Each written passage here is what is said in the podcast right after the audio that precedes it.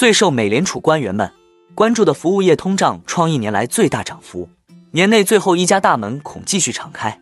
另外，美国经济能承受百分之五的利率吗？IMF 前首席经济学家罗格夫表示，美联储稳定通胀预期仍面临一场战斗，高利率将维持一段时间，但有一个明显的迹象会让涨势逆转。最后，我们观察到全球投资圈的搭档中，巴菲特加上蒙格可谓神仙级的组合。二人中，蒙格更为年长，如今九十九岁高龄，但其精力和思维敏捷度甚至超过很多年轻世代人群。在二零二四年一月一日，蒙格将迎来百岁寿辰。这位投资巨擘迈入百岁之年之前，交出了最后一份美股持仓名单。哈喽，大家好，欢迎来到我的财经老师说，带您用宏观经济。解读世界金融市场。如果您也有不动产买卖相关问题，以及股市投资经验的看法分享，都欢迎留言或私讯我们。另外，我会不定期在社群贴文分享近期不错的房产物件和值得注意的类股以及投资个股。如果您也喜欢这样的内容，欢迎订阅我的频道，并打开小铃铛，这样才不会错过最新的影片通知哦。那我们就开始今天的节目吧。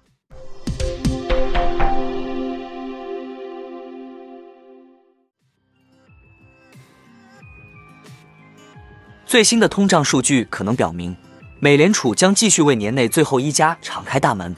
尽管官员们在下次会议前强调要有耐心，美国劳工统计局周四公布的数据显示，剔除食品和能源成本的九月核心 CPI 环比上涨百分之零点三，受能源成本的推动。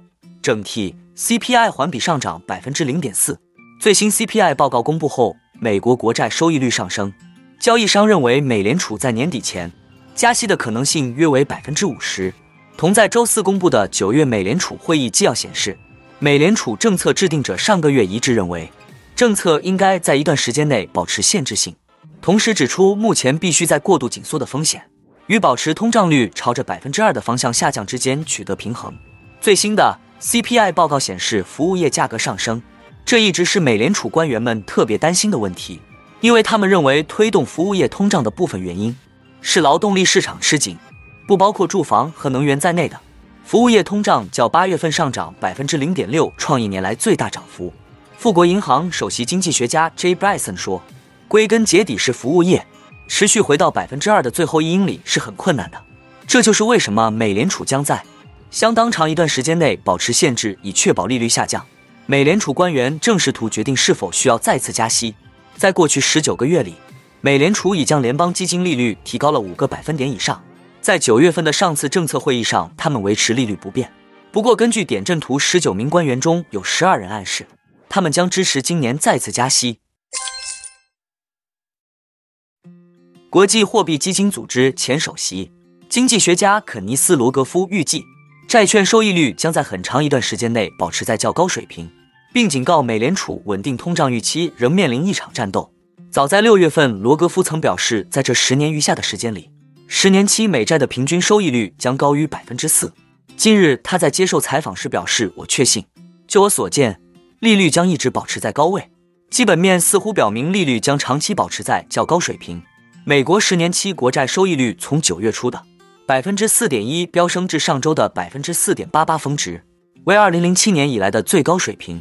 强劲的就业数据和粘性通胀刺激了美债的抛售，经通胀调整后的国债实际收益率大幅上升。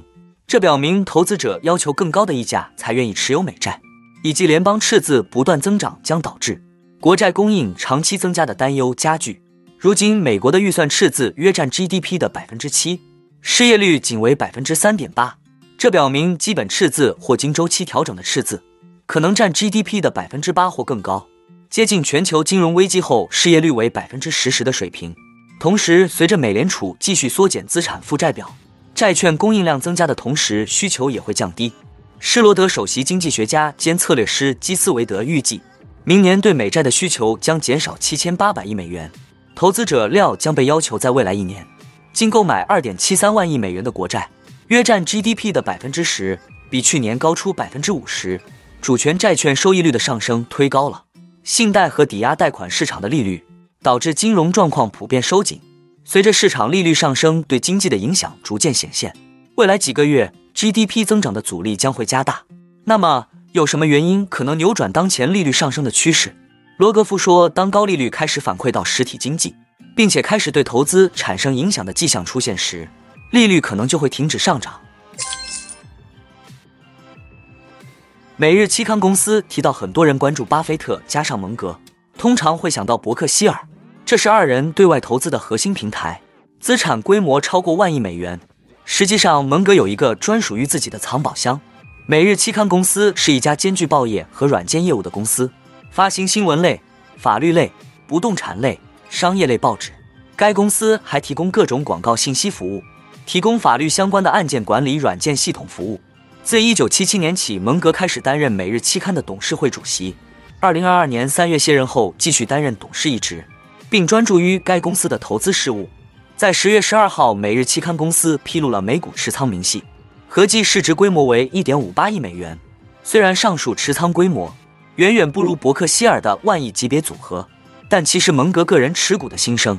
蒙格曾在一次股东会上透露，他的投资风格深受费雪。这位二十世纪初的美国经济学家之影响，持有股票的数量少而精，并把自己投资的公司研究透。每日期刊的美股持仓恰恰反映了这个理念。据美国证监会网站，截至二零二三年九月末，阿里巴巴、美国银行、美国合众银行、富国银行为每日期刊四大持仓股票。是的，你没有看错，筹码高度集中。蒙格的股票组合仅仅有四个标的，三只银行股叠加一只科技股。从阶段性表现观察，上述四只股票在三季度期间最大跌幅在百分之十到二十之间。相较于今年二季度末，蒙格并未对上述四家公司持股数量做出任何增减操作。实际上，蒙格对上述组合进行大手术，要追溯至二零二二年三季度末，当时他的持仓是五只股票。最终，他选择清仓浦项制铁，全球最大的钢铁制造商之一。数年前，他一度称其为世界上。最有效率的钢铁公司。从每日期刊的持仓市值来看，蒙格将核心资金压在了富国银行和美国银行，可见蒙格对扮演金融心脏角色的银行资产非常看好，并愿意与其长跑。二零二三年五月，他曾公开警告称，美国商业地产市场正在酝酿一场风暴。随着地产价格下跌，美国银行业充斥着不良贷款。但他也补充到，市场并不像二零零八年那样糟糕。可见他们偏爱传统资产，多少有些保守。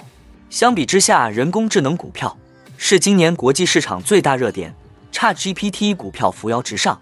反观蒙格的组合，他完全踏空了火爆行情。但这位九十九岁的老人不以为然。本周蒙格现身一场网络会议时称，人工智能的影响被放大了，认为他获得的关注超出了其真正的价值。他认为人工智能实际上已经存在了很长一段时间。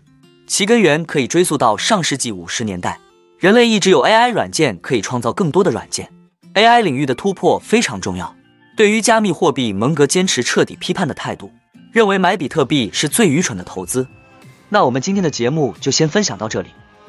你也喜欢用宏观经济看全球投资的机会吗？如果你也喜欢这样的内容，记得帮我点赞以及订阅分享，YouTube 的大数据就会再推荐类似的影片给你哦。那我们下一支影片见了，拜拜。